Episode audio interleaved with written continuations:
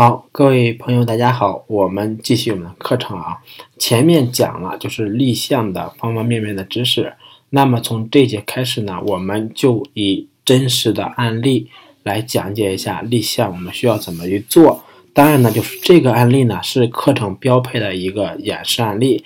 我想，我希望呢就是您看完这一课之后呢，这个案例你能够自己复制，自己做一遍，同时呢。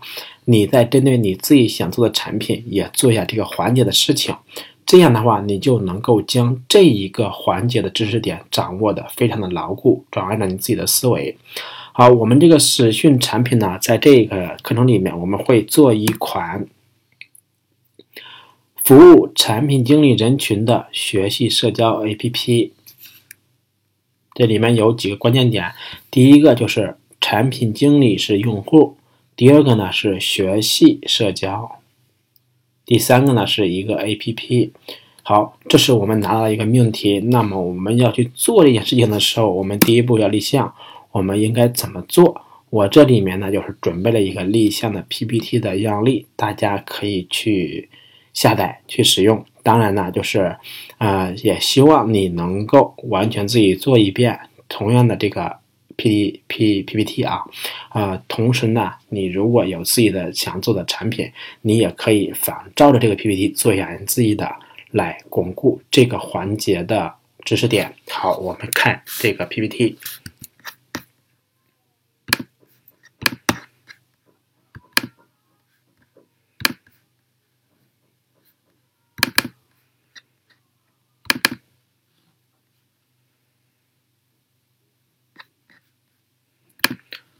OK，这个就是首先我们这个 PPT 呢，就是先不说美观度啊，只是我我是写的时候时间仓促就没有美化了。当然你们不同公司里边来说都会有项目文档的，你到时候直接用你的项目文档去套就可以了。那么我们就是要做的东西叫坤坤啊，坤坤这是我定一个产品名称啊，然后 APP 的项目立项申请是有谁呢？是有这个申请人，一般是产品经理和项目经理。当然如果没有项目经理的话，就是产品经理。日期呢是我什么时候提交这个申请的？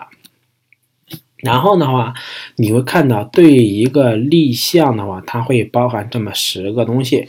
首先，第一个叫项目基本信息，就是你做这东西是一个什么，用概括、言简意赅的信息表达清楚。第二个呢，就是当前这个系统现状是什么样的，然后。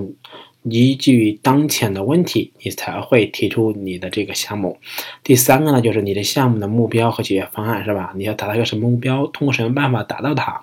第四个就是项目的计划和建议，你就是有没有就是评审以后，别人认为说你这里面缺失一二三，我给你补充上去，你去实施。第四个就是项目的一个可行性目前的分析。就是你的项目是不是可行？你比如我想做一个翻墙的 APP，那么在国内是有政策风险的，所以说可行性就需要考虑了，是吧？我们我们首先是在合法的前提下去做事情啊。第六个就是项目资源投入，你需要多少的成本去做这件事情？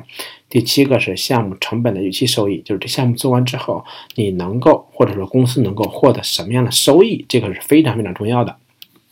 第八个就是说，项目是否需要申请新的服务器？如果有的话，这个可能就不用填了。第九个案例，第十个就是说项目评审结果。那么我们一页一页来看。首先，项目的基本信息，从这里我们可以看见，我们的项目叫坤坤 APP，然后是一七年一月二十七号申请的。项目经理和产品经理呢都是五五金制。然后的话，我们项目经过就是跟研发初步勾兑方案之后呢，可能需要六十人天就能做完。这个六十人天是什么意思呢？就是一个人干六十天。但是我们做项目的时候，往往是有三个人、五个人一块干的，所以说我们可能需要二十天就上线了。我们的项目计划什么时候开始呢？就是说评审会过以后，我们下周可能就开始了，那就是二月十三号开始。即就是因为这个需求一般都是有。人提出来的是吗？那么提需求的人，我们一般把它称之为业务方。业务方希望什么时候上线呢？有没有希望三月十五号上线？那么这个需求是谁来主导负责的呢？比如是一个哎创新项目部。那么这个需求方的负责人是谁呢？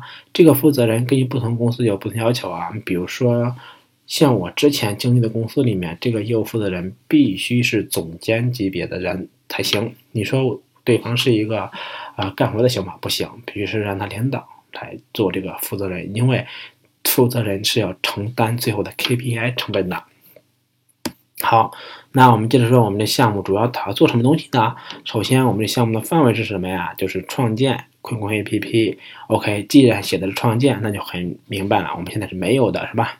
那么目标是什么呢？就是首先我们将我们，比如说这个 APP 的现在的人群进行分类，找到一些产品力人群，把它导向到坤坤里面来，进行一个产品力人群的聚拢。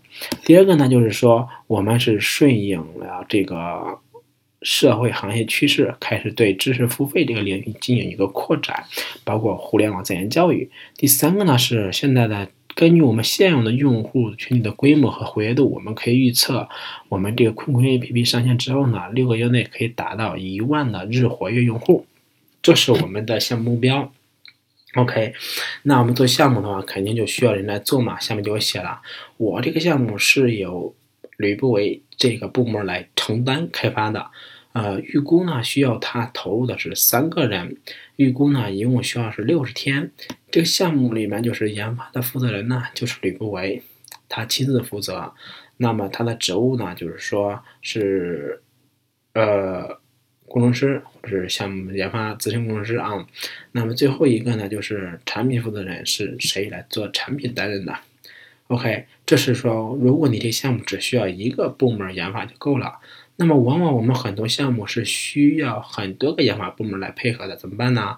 那我就把其他相关的人也放进去。但是你会发现，呃，你一个项目只有一个主干的，就是主要的研发承接部门，也就是项目归属，就是项目是归属到他的名下的。OK，其他就是属于配合。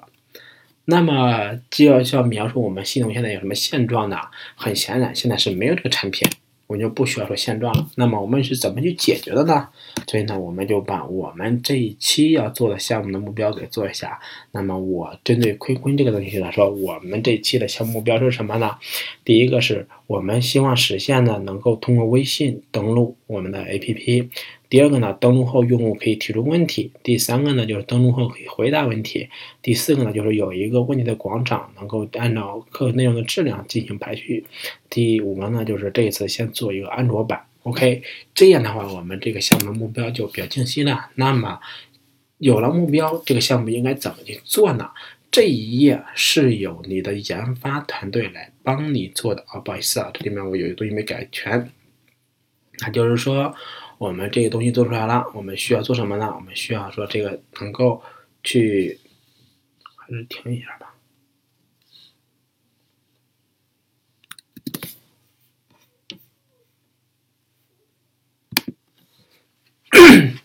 不好意思啊，我们继续，就是说。我研发团队，他会根据我们系统架构，就是说我们需要做的有用户信息是吧？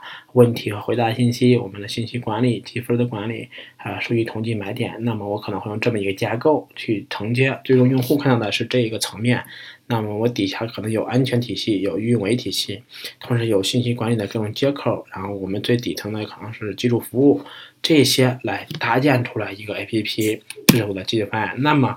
我这项目的具体计划是什么呢？就是说，我的项目是由谁开发的？那么我们需要评估完之后，啊，我发现我的项目会经历这么几个阶段。第一个是需求调研、立项，啊，需求计划、开发、测试和上线部署。那么我们一般是以周为单位去评估的。结果算出来以后，你会发现，哎，我最终就是会在三月最后一周，也就是说四月几号前上线。这是我这个项目的计划。同样呢，就是我们项目分析，就是这项目是不是可行，然后我们就是经过研发分析完发现，第一个就是旧的系统是没有的，所以说我们需要新开发。第二个就是时间上面来说，我们。评估完之后，跟业务方勾兑了，业务方是能接受的。那么资源呢？我们研发沟通了，就是研发人力是充足的，需要我们细化完就可以评估具体工期。所以说呢，在这方面我们的都是可行的。那么我们的收益，假设我的收益就一定的是上线六个月达到日活一万的用户，那么这里面我的指标就列出来了，是吧？所以说我们就要去做这些事情。OK。那这个就是说我这个项目做完以后，我需要产出哪些东西给项目管理部呢？就是你会发现，我有专业性的 PRD 流程图啊，这些都会有，是由我来负责的。然后研发会出 UC 文档，这些是由研发来负责的。测试用例是由测试的这个人来负责的。使用说明书是由产品点输入的。最终这些东西是看得见的文档，我们会发给大家，然后呢会宣告这个项目的完结。OK，这一些呢就是能够让项目进行。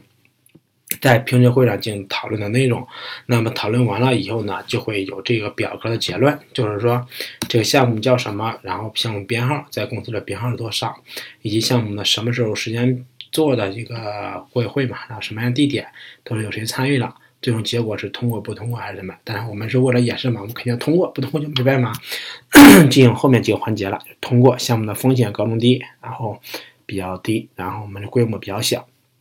所以啊，评审意见，然后这里面就会有一些专家来给的意见，我们需要把它登记下来。下面就是由谁来记录，然后谁来做这个事情。就是说，如果这个东西是通过了，那么对于我们来说，这个事情就 OK 了，可以开工了。这就是我们去做一个项目立项的时候，一个真实所需要的文档，包括项目立项上需要做的事情。这是我们关于项目立项。回到我们这个 PPT 上，OK，那就是说我们项目立项环节这些就完结了。然后呢，啊，小结一下，就是希望大家能够第一个把这个里面演示的这个例子自己做一遍。第二个呢，把你自己想做的产品立项的环节也准备一遍，这样我们能够更好的将知识转化成自己的技能。这节课就到这儿，感谢大家。